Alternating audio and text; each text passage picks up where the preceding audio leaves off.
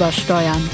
Der Podcast von Auto, Motor und Sport über Technik, Autos und die Leidenschaft fürs Fahren.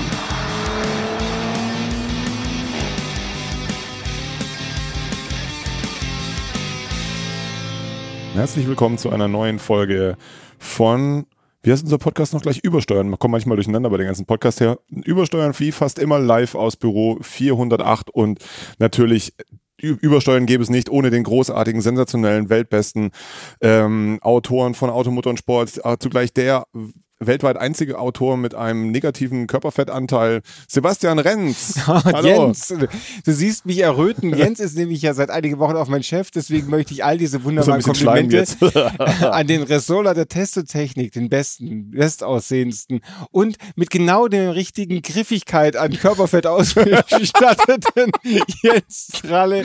Ganz oh herzlich zu unserem, heute. zu unserem Fast Live Podcast begrüßen und euch natürlich auch. Und was wir auch grüßen wollen, ist das PDK.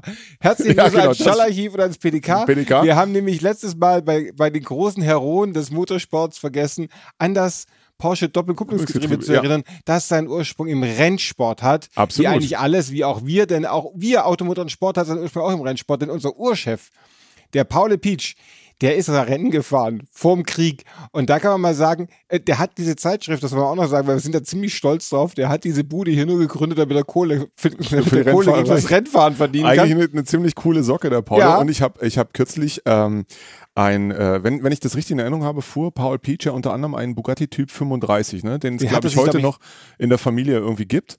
Den äh, hat sich, glaube ich, vom Erbe oder hat, hat ja. irgendeine Bierbrauerei oder verkauft oder ähnliches. Und ich habe ich hab kürzlich einen Videoclip gesehen ähm, vom, äh, von einer der zahllosen Goodwood-Veranstaltungen, wo irgendein so ähm, Heroe mit so einem Bugatti 35 diesen Hügel darauf geblasen ist.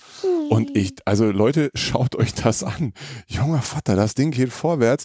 Der ist jede Kurve aber so wirklich schön im Powerslide mit diesem mit diesem uralt Eisenbahnwagen darauf geknattert, der vermutlich auch keine Bremsen hat. Der hat aber auch kein Fahrwerk. Also aber sagen, Leistung, offensichtlich den, Leistung. Das, Mangel, das, das sieht so unfassbar schnell aus, wenn man das mit so anderen Videoclips, gleiche Strecke, ähnlich, also nicht ähnlich alter, aber also meinetwegen irgendwelche Sportwagen aus den 60ern sieht die werden mit schon sehr viel Vorsicht darauf ja. getragen und der, der Bursche in diesem ollen 90 Jahre alten Bugatti.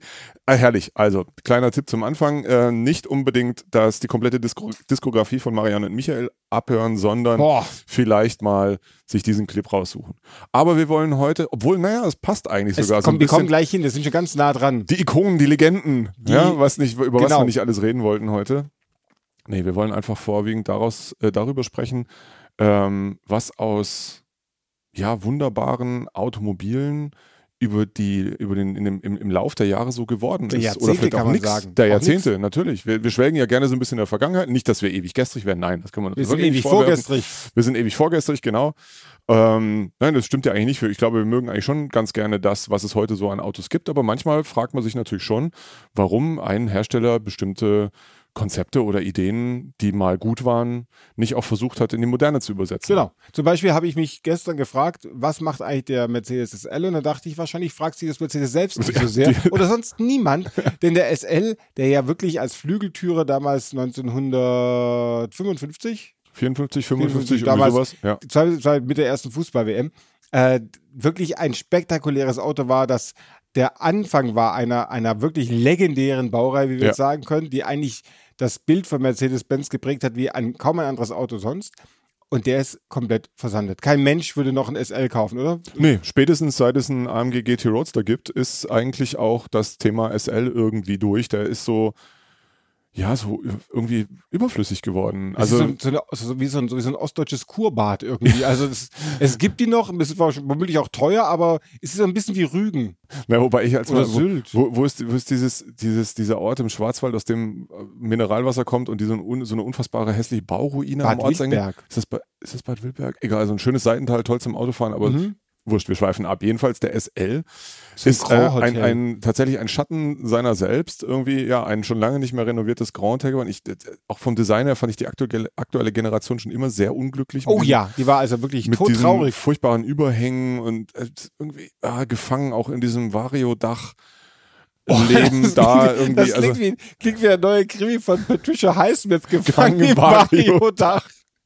Oder von Jussi Andler Olsen. Am Schluss befreien Gut, was du wieder liest, ich lese, ich lese vorzugsweise Krimis von Andreas Föhr, die sind, äh, naja, wurscht. Also, ähm, ja, für mich war eigentlich der letzte wirklich attraktive SL der R230. Der, der, ah, hat für mich gepasst. Da bist du aber schon sehr freundlich. Ich finde, der 129er war der letzte. Eigentlich der 107er. Der 129er, speziell nach dem, ich bin einer der wenigen, der die zweite große Modellpflege mag beim 129er mit den etwas schlankeren Stoßfängern. Ähm, aber ja, also wenn man dann denkt, der, der, der R230 war ja mit dem, mit dem rausschnellenden Überrollbügel und äh, dem, dem äh, elektrohydraulischen Dach und so weiter, das war ja irgendwie zu der Zeit, erstens Technologie war da drin mhm. in dem mhm. Auto. Ähm, und zweitens, da war der SL noch irgendwie SL. Und dann kam die Nummer mit dem Klappdach, das war dann auch noch was Besonderes. Und dann war es irgendwie. Dann war es vorbei. Dann war es rum, ja. Also, äh, was natürlich auch der Hammer war damals, äh, im, im R230 noch, war der, der äh, 5,5 Liter Kompressormotor von, von AMG. Das, also, das Ding schiebt ja heute noch und nach heutigen Maßstäben an, wie, also hast du nicht gesehen. Das Gab es auch als Black irre. Series, ne? Dann gab es später den Black Series noch, das war, glaube ich, schon der, nee, das war, der war noch verlötet, also der hatte ja kein, mhm. kein Klappdach mehr. Äh, aber die aktuelle Generation, ja, also wie gesagt, spätestens seit es, seit es die, die AMG-Apparate, ein SLS oder ein, ein GT äh, als Roadster gibt, brauchst du auch keinen, brauchst du kein SL mehr.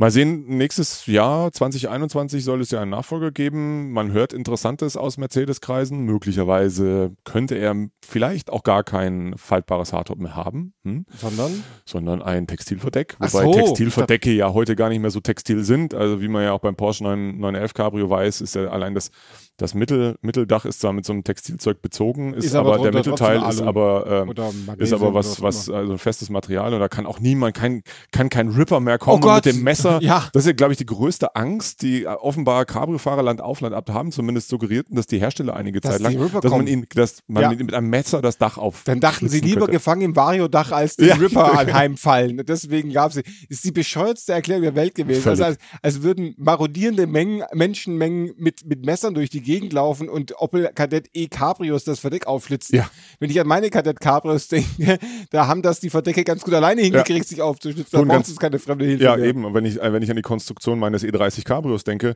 naja, da kannst du eigentlich auch bequem durch diverse Spalte mit der offenen Hand wahrscheinlich, also mhm. mal rennen. Also, naja, da brauchst du jetzt auch kein Messer bemühen, um in die Kiste, Kiste reinzukommen bei geschlossenem Verdeck. Naja, egal. Also was man, was man so hört äh, von den Mercedes-Leuten, könnte, könnte der SL äh, zu verlorenem Glanz wieder zurückfinden, auch weil sie durch die Gemeinschaftsentwicklung mit AMG den GT möglicherweise ein bisschen entzaubern. Der wird vermutlich was von seiner Eigenständigkeit verlieren. Ich meine, das ist ja immer noch das, das eigens entwickelte ähm, Chassis oder Architektur vom SLS damals mit äh, Transaxelanordnung, Doppelkupplungsgetriebe. Das wird es vermutlich nicht mehr geben.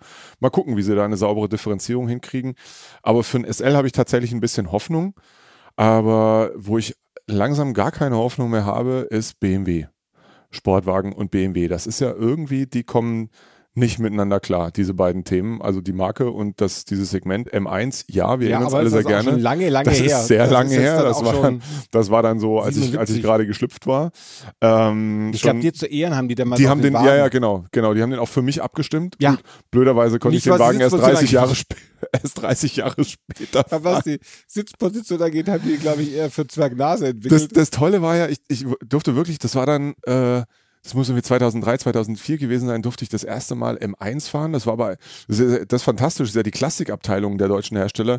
Die haben solche Dinger dann ja gleich in groß, also in mehreren Ausführungen. Mengen. Ja. Welche Farbe hätten es denn so, so nach dem Motto. Und ich denke, ich war schon, ich war total hibbelig, dass ich überhaupt M1 fahren mhm. durfte. Und dann guckten die mich von BMW Classics an und sagten, ah, nehmen Sie mal den Orangenen den ist mal Hans Joachim Stuck gefahren. Oh. Der kommt von der Größe in etwa hin. Da haben wir ein bisschen was an den Sitzschienen gemacht. und das passte dann tatsächlich auch. Ähm, natürlich, äh, wahrscheinlich äh, habe ich Schritttempo kaum äh, äh, überschritten mit dem Wagen, weil ich so, so viel Ehrfurcht hatte. Ähm, aber ja, also M1 war da, war großartig, bestimmt.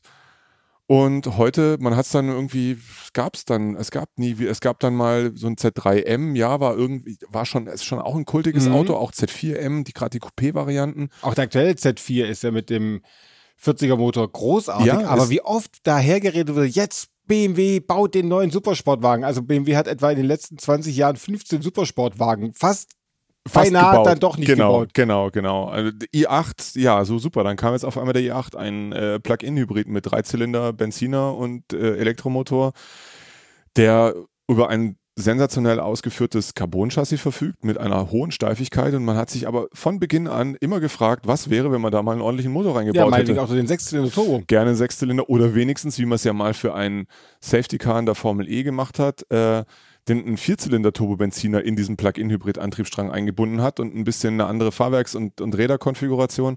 Aber das war irgendwie nie dann der Plan, das mal in oder es war mal der Plan, das in Serie zu bringen, dann hat man es aber doch irgendwie nicht gemacht. Hat, jetzt haben jetzt auch relativ wenige diesen Wagen gekauft. Einfach weil in dem Segment die Leute jetzt noch nicht unbedingt auf elektrische Reichweite oder Spritverbrauch so wirklich gucken. Die nicht wollen. So das, so das, das Ding ist ein Hingucker, das ist ein Hingucker, aber es muss ob sie es dann nachher selber ausprobieren oder nicht, aber irgendeiner muss da mal auf der Rennstrecke eine Heldentat mit begangen haben mit mhm. so einem i8 und das ist da einfach, war einfach nicht vorgesehen, passiert. ist nicht passiert. An der Steckdose Heldentaten zu vollbringen ist nicht so die Sache. So, und jetzt stehen wir wieder da, die Produktion des i8 wird eingestellt, wieder kein Supersportwagen oder Sportwagen bei, bei BMW, jetzt mal gucken was da so passiert. Ich meine, dass es können, muss man glaube ich nicht anzweifeln. M8 Coupé ist ein wunderbares Beispiel. Ist halt. Ist halt kein Sportwagen. Nee, es ist kein Sportwagen. Es ist zu schwer, es ist zu sehr GT für einen Sportwagen, aber für ein GT zu wieder, wieder zu viel Sportwagen. Mhm. Also so ein bisschen auch äh, nicht gefangen im Variodach, aber in sich selber oder in der Konzept. Das das Thema Konzept, der, ja, was man als gefangen sein kann. Und ja, unglaublich. Ich weiß nicht, was fällt dir denn noch zu dem, zu dem Thema ein? Ich glaube, da können wir noch eine ganze Weile Ja, ich finde reden. zum Beispiel, dass, dass das Mini auf dem Weg ist, die eigenen Wunderbarkeit zu verlieren. Hm? Der aktuelle, die aktuelle Mini-Generation fährt einfach nicht mehr so schön wie die davor. Jetzt mag das vielen Leuten egal sein, weil sie sagen, ich kann mein Telefon gut anbinden, es kommt elektrisch und ich habe sozusagen den Style, den ich haben möchte. Aber ein Mini hat eben auch immer diese besondere Art zu fahren ausgezeichnet. Und im Moment, finde ich, haben die das verloren, was sie früher gemacht haben. Dieses ganz besonders agile, das eben nur ein Mini konnte. Das Gefühl, dass du eben auch nicht unbedingt Vergleichstests gewinnen wolltest, sondern die Herzen, so wie. Marianne und Michael. ja, da freilich. Ja, das oh ist halt freilich so. Marianne. Und da finde ich, hat der Mini echt verloren, seit er ernsthaftes Auto äh, werden wollte, was übrigens, glaube ich, das Grundproblem auch des VW New Beetle ist. Ja. Also wenn eine Firma einen Käfer neu bringen konnte, dann war das, sagen wir mal, auch nur auf VW beschränkt. Und die haben ihre die waren ja sehr zur Fröhlichkeit entschlossen, haben das dann aber nicht so ganz durchgehalten. Also ein so ernstes Auto aus einem Auto wie dem Beetle zu machen und dann zu sagen, wenn wir da aber Käfer draufschreiben, dann sind wir total wild es hat nicht funktioniert. Wobei bei VW, das ist eigentlich ein gutes, gutes Stichwort, da frage ich mich eh, die haben eigentlich nie was anderes gemacht. Wenn sie versucht haben, lustig zu sein, war das immer auf Basis eines Großserienmodells. Also angefangen vom Karmann Gia, soweit kann man ja ruhig zurückgehen, aber auch ähm, erste Generation Scirocco. Nur irgendwann hat das nicht mehr funktioniert. Nee. Scirocco 1 hat noch funktioniert, Scirocco 2 war dann schon schwierig. Haha, ja, Wildcat. Corrado, ja. Hm. ähm, Corrado mit dem äh, Armaturenbrett vom Passat Nasenbär, 35i war es da in dem Fall tatsächlich, ne? Ich nicke. Ähm, ja, genau, habt ihr gehört, wie er genickt hat. äh, Äh, ja, und jetzt bis hin jetzt in die jüngere Geschichte. Erster, erster ja. New Beetle, der Scirocco auch. Der Scirocco, den man eigentlich nur als abfliegendes Auto auf Nordschleifenvideos sieht, sonst ja nirgends. genau. Und das, hat nie, also das waren immer sehr, das waren immer sehr gute Autos. Also in, in New Beetle, der, also die zweite Generation, die fuhr sich ja auch ordentlich. Den ersten habe ich nie verstanden mit diesem riesen, diesem riesen Van-Armaturenbrett da drin. Aber ich mochte den sogar, jetzt äh, kann man ja weibisch nennen, aber irgendwie als Cabrio mochte ich den eigentlich ganz gerne. Der hatte zweiten. so, ja, man war dann aus allem raus, ja, würde ich mal genau. sagen. Also. Aber jetzt, jetzt bin ich mal gespannt, wie das mit VW weitergeht, denn äh, sie sind ja immer noch willens, diesen ID-Buggy zu bauen, dieses aber, Studio. Ja, aber wie lange waren sie willens, diesen Polo Speedster zu bauen? Den ja, den wunderbaren Concept Blue Sport, genau. ja, den haben sie ja wunderbar immer totgerechnet. Also so lange gewartet, bis es dann auch keiner mehr haben wollte. Ja. Und bei dem, wahrscheinlich bauen sie dann vielleicht bauen sie diesen Buggy wirklich, aber dann wird er sofort eingestellt, weil nicht sofort vier Millionen Menschen das Ding bestellen. Naja, die haben, haben gesagt, okay, sie setzen sich ja damit auseinander, dass dieses Ding möglicherweise bei, bei dieser Ego-Bude, also, mhm. ähm, wie heißen die eigentlich mit vollem Namen? Naja, diesen Street-Scooter mal entwickelt haben und jetzt diesen äh, Ego Live machen. Bei Herrn Schuh. Bei Herrn Schuh in Aachen. Ähm, denn die machen ja, äh, die Karosserie besteht aus durchgefärbten Kunststoffen. So, und, das, und das kann nur der Herr Schuh. Das kann offenbar der Herr Schuh besonders gut. Das ist ja auch wunderbar, dass er das kann. Und, und die haben dann gefragt, How do you shoe? How do you shoe, genau. Shoe and me. Ähm, Wir machen es einfach wie, lustig. Wie ich hoffe, ihr habt es auch lustiger draußen. Wie, wie ist dieser 70er Jahre Me and You in the Dog Named Me and Shoe in the Dog Named Boo? Egal, genug Namenswitze gemacht. Sie können, äh, lieber, lieber Herr Schuh, Sie können natürlich auch gerne Witze über unsere Namen machen. Wir freuen uns über Ihren Beitrag.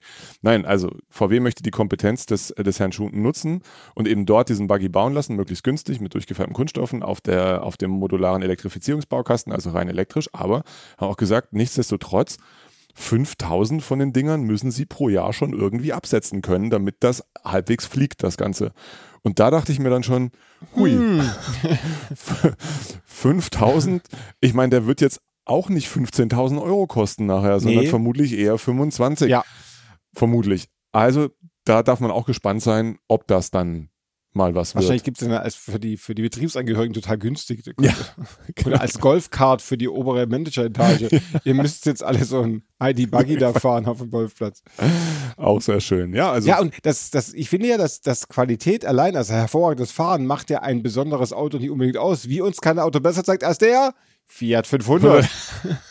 die haben das ja wirklich hingekriegt. Die haben ein Auto hingestellt, das könnte sich, sagen wir mal, nicht unbedingt, was die rein Fahrqualität mit anderen Wettbewerbern messen, aber es ist ein Auto, das man möchte und das es geschafft hat, einen, ein, ein altes, sagen wir mal, ein altes Markenidol wieder aufzunehmen in die Neuzeit zu transferieren und das verkauft sie seit über zehn Jahren perfekt. Das haben ja. sie sogar noch ein Mildhybrid reingeschreinert. Ja. Ja. ja, das kann man sich ja. auch bildlich vorstellen. Bei Arbeit haben sie wahrscheinlich noch einen Wildhybrid genommen. ah, you and me in a dog named shoe. Ähm, und, und, heute sinkt für sie das Niveau. das Niveau. Entschuldigung, also nein, wir sind tatsächlich stocknüchtern. Ja, ja ich weiß nicht, da gar nicht, was wir stellt euch mal vor, wir doch was trinken. Du musst übrigens duzen, habe ich doch gesagt. Achso, ja, stimmt. Ah, Entschuldigung. Jedenfalls, da klappt es perfekt bei dem Fiat. Den möchte jeder haben und da finde ich, das ist ein Auto, das wirklich die, die Legende aufnimmt, die es früher gab. Und auch ein Auto, das mal großartig war, jetzt aber nicht mehr so großartig ist, ist auch der Renault Espace. Ein anderes, das von Renault großartig war und großartig bleibt, ist der A110, die Alpine ja. A110, die müssen wir nur erwähnen. Aber der Espace war auch mal ein außergewöhnlicheres Auto als jetzt. Es hatte beschlossen, es ist ein Crossover. Finde ich ja, ich habe gerade am Wochenende traurig. mal wieder einen gesehen, das passiert ja selten genug. und da dachte ich auch, ey, ja und jetzt? Also ja, was jetzt? soll ich damit jetzt mit dem Ding? Also, da hat für mich so ein Avantime noch mehr Sinn ergeben, weil er einfach keinen Sinn ergeben hat. Und das hat. will einiges bedeuten, ja, würde ich mal sagen. Also. Man fragt sich natürlich, was unsere Freunde von Subaru machen würden, um beispielsweise den Libero mal wieder, also eine gefangen Legende, im gefangen im Schuhkarton, der, Heckangetrie der heckangetriebenen Sechssitzer Mikrobusse. Bus, ja, ich glaube, Fiat Multipla in der Art ist es dann. Sie würden es vermutlich auch schaffen, da ein CVT-Getriebe irgendwie zu integrieren. Absolut. Ähm, Aber Subaru ist auch ein gutes Beispiel, wenn wir die ganzen VRX nehmen, die ja einfach verschwunden sind. Genauso ja. wie die Evos von Mitsubishi. Großartige, wunderbare Autos für das, was sie konnten, nämlich auf losem Untergrund heillos schnell fahren. Ja sind einfach weg, was auch sehr, sehr bedauerlich ist. Ja, waren auch dann, hat, da hatten wir es ja auch schon mal drüber, äh, ihre technische äh, Brillanz endet ja auch in, spätestens vor zehn Jahren. Ja. ja. Muss man ja auch sagen. Äh, auch was das, das Fahrspaßpotenzial angeht. Es war einfach nur dieser, dieser ganze Kult drumherum, die Optik, die einzigartig war nach wie vor, die man, man gerne mochte. Ähm, es halten sich hartnäckig Gerüchte, dass beide dieses, äh, sowohl Subaru das WRX-Thema als auch natürlich äh, Mitsubishi das Evo-Thema irgendwie in die Neuzeit retten wollen, aber man weiß noch nichts Genaues nicht. Wir freuen uns jetzt so lange erstmal über den Toyota Jahres GR, darüber hatten wir es ja auch in unserer Motorsportfolge. Ansonsten, ähm, wir müssen natürlich über den Defender reden. Oder eigentlich du müsstest vor allem über ich den Defender reden. Ich kann über den Defender reden. Er Eroberer nicht nur ganzer Kontinente, sondern eigentlich auch ganz deines Herzens. meines Herzens. Und der Defender kommt da jetzt neu und alles, was ich bisher gesehen habe, ist natürlich komplett anders als der alte Defender, der ja, wenn man ehrlich ist, ein schreckliches Auto war. Ja. Ich hatte ja immer das große Glück, jedes halbe Jahr kommt bei mir das Gefühl auf, ich brauche einen Defender. Mhm. Dann kam einer zu uns, der behauptete, er sei neu. also immer ein aktuelles Auto.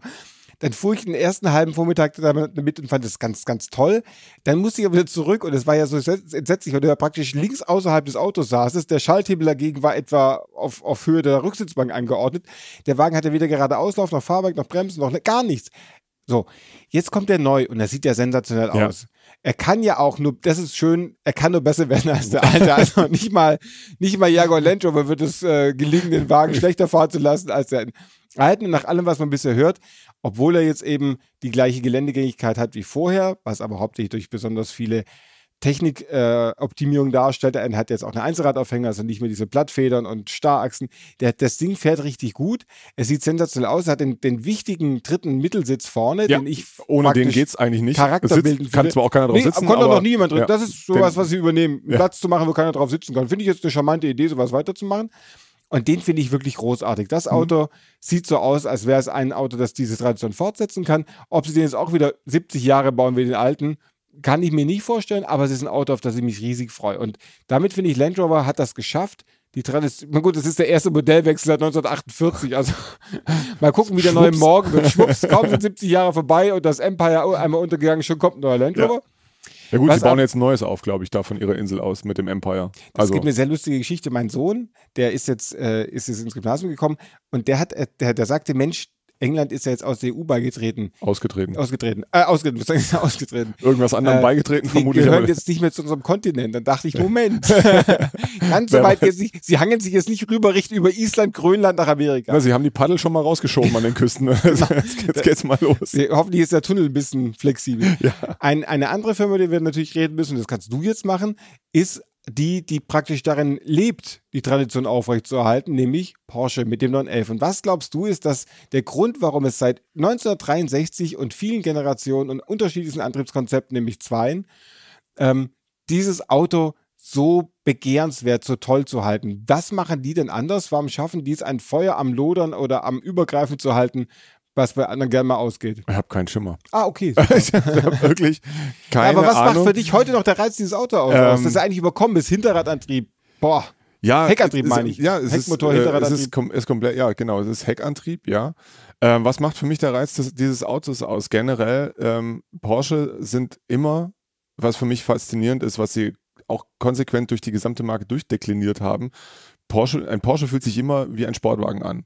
Selbst in einem doofen SUV fühlst du dich mehr als in, äh, als in anderen in einem wenigstens richtigen Pkw, wenn gleich in, äh, wenn nicht sogar in einem Sportwagen. Und Elver, ich bin jetzt nicht so der dogmatische Elver-Fan. Ich finde natürlich den Elver toll, gerade weil es von ihm sehr extreme Spielarten immer mal wieder gibt, vor allem die GT3s natürlich, aber auch so ein, so ein ganz normaler Standard-Carrera ist einfach ein wunderbar ausbalancierter, gleichzeitig eben auch voll alltagstauglicher Sportwagen. Du kannst auch mit einem Elver Cabrio und ein bisschen ähm, ambitioniertem Fahren, das ein gewisses Können voraussetzt, aber man muss jetzt kein Rennfahrer sein, kannst du eben auf einer Rennstrecke beim Trackday auch mal entspannt alle nass machen und fährst damit dann auch völlig entspannt wieder nach Hause.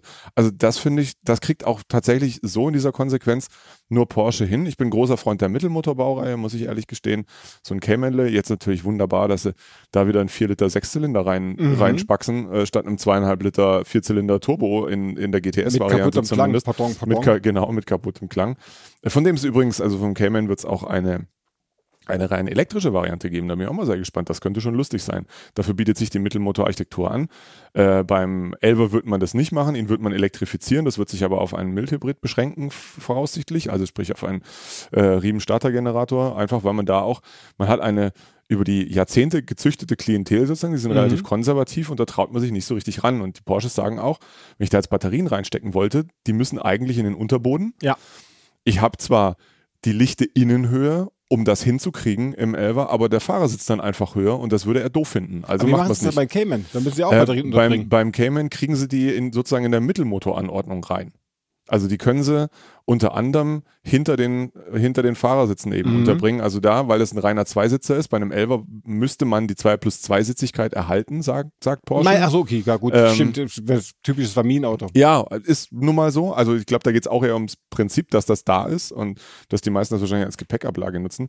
Also man sieht, da, da muss man schon, die müssen sich schon große Gedanken machen, wie sie ihre Klientel dabei Laune halten. Ähm, ja, keine Ahnung, warum es der Elver so geschafft hat. Wie gesagt, bei mir persönlich hängt Porsche jetzt nicht unbedingt am Elver. Ich konnte mich auch schon immer mal für andere Porsche-Modelle begeistern. Ähm, deswegen, aber sie, sie haben es geschafft. Sie schaffen es immer wieder auch mit äh, überraschenden Sondermodellen. Ich meine, der R kam damals wie Kai aus der mhm. Kiste. Ähm, dann sind sie eben auch immer mal wieder, wie soll ich sagen, haben sich eigene Fehler scheinbar eingestanden. GT3 wurde bei von 997 auf 991 auf PDK umgestellt.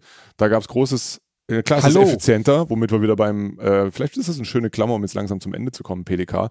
Ähm, äh, ist natürlich auf der Rennstrecke effizienter, aber die Fans haben gemault, sagten, sie wollten eigentlich auch gerne wieder selber schalten und schwupps zur Modellpflege gab es dann einen Handschalter. Mhm. So. Und dann gab es eben den R, den gab es ja dann schon mal in den 60ern, da war es wirklich ein konsequent leicht gemachtes Auto. Beim neuen war dann ein bisschen mehr Folklore dabei, aber die Leute sind dann auch bereit, absurde Summen für die Sondermodelle. Es ist einfach eine, Fas eine Faszination, die von diesem Auto ausgeht, die ich so auch nicht immer hundertprozentig nachvollziehen kann. Aber gut, muss ich ja auch nicht. Sondern Tatsache ist, es ist in jeder praktisch in jeder Fassung ein brillanter Sportwagen, mhm. egal mit welcher Motorisierung. Von daher, ja, nochmal Hurra PDK, Porsche, in, Porsche im Besonderen. Genau, eins wollte ich noch sagen, dass nämlich Audi es nicht vermocht hat, den Quattro in irgendeiner Form als große Tradition fortsetzen, als Sportcoupé fortzusetzen. Der spätere ja. S2 hat das hat nicht funktioniert. Auch der TT, der jetzt ja wahrscheinlich vor einer noch immer ungewissen Zukunft steht, vielleicht auch doch nicht mehr. Man weiß ja nicht genau, was da noch Ja, die Zukunft, also es ist ganz interessant. Die Zukunft des R8, immerhin haben sie ja den R8 genau. gemacht. Die Zukunft des R8 ist wohl gesichert. Ähm, die des TT ist tatsächlich noch etwas ungewiss, äh, aber auch da, den, so ganz kampflos will man den nicht aufgeben. Mhm. Ähm, und auch da weiß ich, dass eine Neuinterpretation des Urquattro-Themas im Design auch schon als Modell existiert. Aber seit 1983. Ja, wahrscheinlich immer mal wieder. Ich weiß tatsächlich von einer jüngeren Variante. Ja. Aber ob sie, ob sie tatsächlich die Kurve kriegen, wobei erstaunlicherweise ausgerechnet bei Audi sehe ich das auch noch gar nicht mal als notwendig, weil wie gesagt, sie haben den R8 gemacht und sie werden ihn weitermachen. Ja, der ist ja kein richtiger Quattro. Quattro war Frontmotor. Ja, es ist kein richtiger Quattro, aber sie haben zumindest ein sehr eigenständiges Modell da auf die Räder gestellt. Das und, kann ich auch vom äh, Renault Twizy sagen. Äh, naja, das kann man tatsächlich auch vom Renault Twizy sagen. Ja. Aber bei Audi könnte ich sogar verstehen, dass man sagt, hey, jetzt nochmal irgendwie sowas äh, eigenständiges, sehr teures, schwierig. Ähm, weiß ich nicht. Mal sehen. Also bei Audi, obwohl ich die äh, ja gerne mal mit Entscheidungen, die die treffen, hadere, aber so ein Urquattro stünde jetzt oder eine Neuinterpretation stünde jetzt für mich gar nicht mal so ganz weit oben auf der Liste. Aber ja, es ist natürlich auch ein Thema, den hat man gemacht, für viel Aufsehen gesorgt damals. Ähm, Genf 81, ne? 80. 80. Genf 80. Genf 80. Sie sicherlich nachgelesen haben in Automotor und Sport 6 äh, 1980. Da haben Sie es ja hoffentlich auch schon gekauft. Wenn Sie es nicht gemacht haben, tun Sie es jetzt oder abonnieren Sie uns doch mal. Sie können nämlich das Heft bestellen unter www.auto-motor-sport.de. Jetzt hast du mir aber ganz elegant mal einen Bremsklotz hier unter meine oh, das wollte ich. Du hast gerade gesagt, nach PDK hören wir eigentlich auf. ja, das das, jetzt mach fertig, komm. Äh, Sie können uns auch schreiben uebersteuern at auto-motor-sport.de und jetzt wollte ich jetzt noch was anderes sagen. Ich wollte eigentlich die Überleitung machen zum Wartesaal des Mir macht das doch. Ich bin jetzt auch, ist okay. Jetzt ist Wartesaal. Jetzt ist, jetzt jetzt ist, ist egal. Jetzt, jetzt, jetzt, bin ich auch ein bisschen beleidigt. Ach je. Ja, doch. Jetzt mach hin. Das jetzt, tut komm. mir jetzt leid. Wartesaal. Äh, Wartesaal ist Konjunktiv. Ich möchte Treten Sie ein. Treten Sie ein. Ich möchte Ziehen sich die Schlüpfer, nicht Schlüpfer über. Schlappen über. Gefangen im Schlüpfer. Heute weiter. Ich möchte ein Auto Sonntag heute vorstellen. ZDF, 20.15 Uhr. Ja, Rosa gefangen im Schlüpfer. Ich möchte ein Auto vorstellen, das tatsächlich ah. wie einen ähnlich brillanten Nachfolger hat. Es gibt ja viele Menschen, die sagen, oh, der Golf 1 GTI ist der legendärste GTI aller Zeiten. Das ist Unsinn. Wer mal einen Golf 1 GTI gefahren hat, der fährt eigentlich ziemlich schrecklich. Wer dagegen richtig ja. brillant fährt, doch wenn man das im Vergleich hat, wenn man mal sagt, wirklich brillant fuhr dagegen der Peugeot 205 GTI. Es Was, liebe Hörer, vielleicht auch daran liegen mag, dass etwa zehn Jahre Automobilgeschichte zwischen Nein, diesen beiden 1982 kam der, also, drei, also 82 vorgestellt, 83 kam der 205 GTI, der Golf GTI kam 76. Also ja, es sind okay. sieben Jahre. Also auch sieben Jahre. Naja. Erzähl Je weiter. Jedenfalls, der, kein Auto fährt agiler und schneller Hecklast übersteuernd, äh, Lastwechsel übersteuernd in Acker rein als der wunderbare Peugeot 205 GTI, den ich hier gefunden habe in Silber Original. Hat leider eine schlimme Heckblende hinten und Schmutzfänger. Das ist wegen des Ackers, glaube ich. Also ich, ich trete mich ja mal mit einem 205 in den Acker mit einer jungen Dame, was die romantischen Möglichkeiten des Tages erschöpft hat. Eine Heckblende möglicherweise vom legendären Peugeot 205 GTI Tuner Gutmann aus, waren die nicht in Breisach? Lass uns mal kurz gucken. Ich glaube, es steht nur Peugeot, äh, wenn es Gutmann dran ist, steht da einfach nur Peugeot Peugeot 205 GTI. Ich glaube, das war Werkszubehör. Genau. Und Schmutzfänger, er ist silbern, hat eine nachgerüstete, nee, er hat keine dritte Bremse, diesen Originalkleber, hat einen Dachspoiler. Und das Schöne an diesem GTI ist ja, dass er nur 103 PS braucht aus einem 1,6 Liter Motor, weil er nur etwa 73 Gramm wiegt und auch die Stabilität einer Packung Haferflocken hat, wenn man damit mal verunfallt. Aber ohne Haferflocken drin. Aber ohne Haferflocken drin. Äh, was ich sehr gut finde, es sind zwei Halter eintragen. Ehepaar in gutem, nicht verbasteltem Zustand. Das Ehepaar. Na Mensch. Das Ehepaar. Da scheint also doch alles in Ordnung zu sein. Lediglich das Lenkrad und der Cut wurden nachgerüstet. Das Ehepaar ist doch original. da freuen wir uns sehr. Leider ist die Bautmann mit Service nicht vorhanden. Ähm, wenn auch Sie jetzt Interesse haben, entweder an dem Ehepaar, dem unverbastelten oder an dem dem wunderbaren Peugeot 205 GTI, dem großartigsten, unwiederholten ähm, Helden der Hot Hatch Fraktion, dann gehen Sie mal bei Herrn äh, Zech vorbei in Düsseldorf, den kannte ich irgendwo her, der hat tolle Autos, unter anderem habe ich auch einen 431 Mia Fiori gefunden. Auch das muss man Immerhin. Oder und, Teile davon. Und, und, dann stand drin, er habe einen Schaltwagen ohne störende Extras. Das hat mich auch sehr gefreut. Äh, schauen Sie mal nach, der Wagen ist, sagen wir mal, in seinem Preisgefüge etwas erhaben mit 14.950 Euro, aber es gibt diese GTI tatsächlich kaum mit den meisten, wie gesagt, ja eh Rückwärts im Acker. Ackern. Schmutzfänger hin oder her. Genau, die, die haben sie mir rausschmutz gefängert.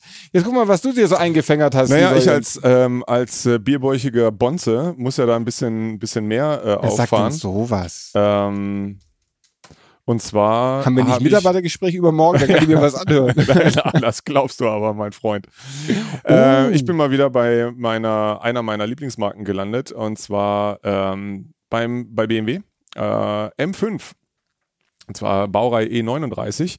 Äh, ein Facelift-Modell, äh, das ist dann in relativ schlichter Farbkombination, obwohl hier mit Individual gepriesen wird. Da erwartet man ja schlimme Dinge, spätestens im Interieur, irgendwelches Vogelaugen, Ahorn, Zierleisten, Gedöns. Aber nein, der ist außen silber, innen schwarz, ganz schlicht. Ähm, ein 2003er Fahrzeug, drei Vorbesitzer, schlanke 230.000 gelaufen. Ist für dich ja praktisch ein, ein Neuwagen, ist für mich ein Neuwagen, angeht. Genau, aber ähm, er, sieht, er ist wirklich der Originalzustand, unverbastelt, was selten genug ist, leider bei diesen wunderbaren Wagen. Oh ja. Dieses Fahrzeug hat für mich nicht nur ein wunderbar schlichtes Design, also generell diese E39 Baureihe mhm. mag ich von der Optik sehr gerne. Das ist die schönste, finde ich. Auch heute noch, ja. Ich mag auch inzwischen den Nachfolger schon ganz gerne, aber E39 mhm. ist für mich also wirklich ein, ein tolles, zeitloses ja. Design. Der M5 dieser Generation ähm, hat ja die Besonderheit eines 4 Liter V8 Saugmotors mit 400 PS und manuellem Getriebe. Ähm, ich erinnere mich an ein, ein legendäres Video, das müsste es heute, glaube ich, noch in den Untiefen von YouTube zu finden geben, äh, wo ein charmanter Österreicher äh, die Nordschleife bei Regenwetter nahezu komplett quer mit diesem Auto fuhr. Jonas nickt, Jonas, unser Producer nickt, er war das nämlich selber damals wahrscheinlich. da war Jonas, glaube ich, noch nicht geschlüpft, als dieses Video entstand oder fuhr gerade ganz begeistert im äh, Babybuggy wurde gefahren, hatte noch Chauffeur. Jedenfalls, äh, die Preise gehen jetzt auch langsam doch in empfindliche Höhen. Merkt man, wie gesagt, 230.000 äh, Kilometer gelaufen, drei Fahrzeughalter und trotzdem kostet dieser Bolide 21.990 Euro. Das ist gar nicht mal so wenig. Äh, vor nicht wenigen Jahren hätte man sowas noch für, ich sag mal, irgendwo 15.000, 16.000 bekommen. Ähm, immerhin ähm, sei das alles belegbar, die Laufleistung. Ähm, ja, Motor sei trocken, alles glauben wir jetzt einfach mal. Äh, üppig ausgestattet, das ja. waren sie alle. Also hatten ja von elektrisch verstellbaren Sitzen mit Memory über, über Navi, was heute kein Mensch mehr gebrauchen kann, ähm, bis äh, Schiebedach allen Tod und Teufel drin. Rückfahrkamera? Wo kommt ähm, die denn her? Oh ja, wahrscheinlich ist die reingespackst worden. Das wäre natürlich fatal. Eine Rückfahrkamera hatte man ja. damals noch nicht. Jedenfalls von privat der Wagen 21.999 Euro. Für mich die schönste Variante. Ähm, äh, wie soll ich sagen, den, diesen brillanten Antrieb zu haben. Die meisten sagen, sie wollen lieber einen Z8, den finde ich komplett überbewertet mit seinem Pseudo-Retro-Design. Kostet auch mal zehnmal so viel ähm, entspannt. Erstens das und zweitens ist das für mich einfach die, die schlichtere Verpackung, ein wunderbar, wunderbar dezentes Auto mit richtig Qualm an der Kette. In diesem Sinne. Genau. Wir ja, wollten noch sagen, dass äh, wenn, wenn Ihnen heute Motorsport zu kurz kam, können Sie natürlich noch immer den wunderbaren Kollegen Michael Schmidt mit seinem Podcast hören. Das raten wir Ihnen auf jeden Fall. Jetzt gerade, wo die Formel 1-Saison wieder losgeht oder kurz ja. davor es loszugeht, erfahren Sie da alles Wichtige. Sie können uns weiterhören, ihr könnt uns weiterhören. Wir werden uns dieses Du nicht mehr angewöhnen, glaube ich. Nee, vermutlich nicht. Wir sind nee, einfach Spießer. Wir sind einfach alt ja? spießig. Also, sehr geehrte Damen und Herren, liebe Freunde der volkstümlichen Hitparade, ihr könnt uns ja. natürlich weiterhin hören auf Spotify, auf Audio Now, über die Auto-Motor-und-sport.de Homepage. Ansonsten freuen wir uns, Sie Gibt's alle auch auf Langspielplatte von Polydor. Genau. Vielleicht? Sie können uns, äh, Sie können uns auch schreiben und wenn Sie wollen, dann schicken Sie uns doch äh, ein paar Briefmarken, fünf Euro in Briefmarken, dann kriegen Sie ja. doch eine Kassette von der Aufzeichnung hier zugeschickt von uns. Ein Frank hier in Rückumschlag. Genau, Frank hier Rückumschlag. Das machen wir alles. Sehr schön. Also Herrschaften, macht es gut da draußen. Bis demnächst. Fast live im Büro 408. Tschüss. Ciao, ciao.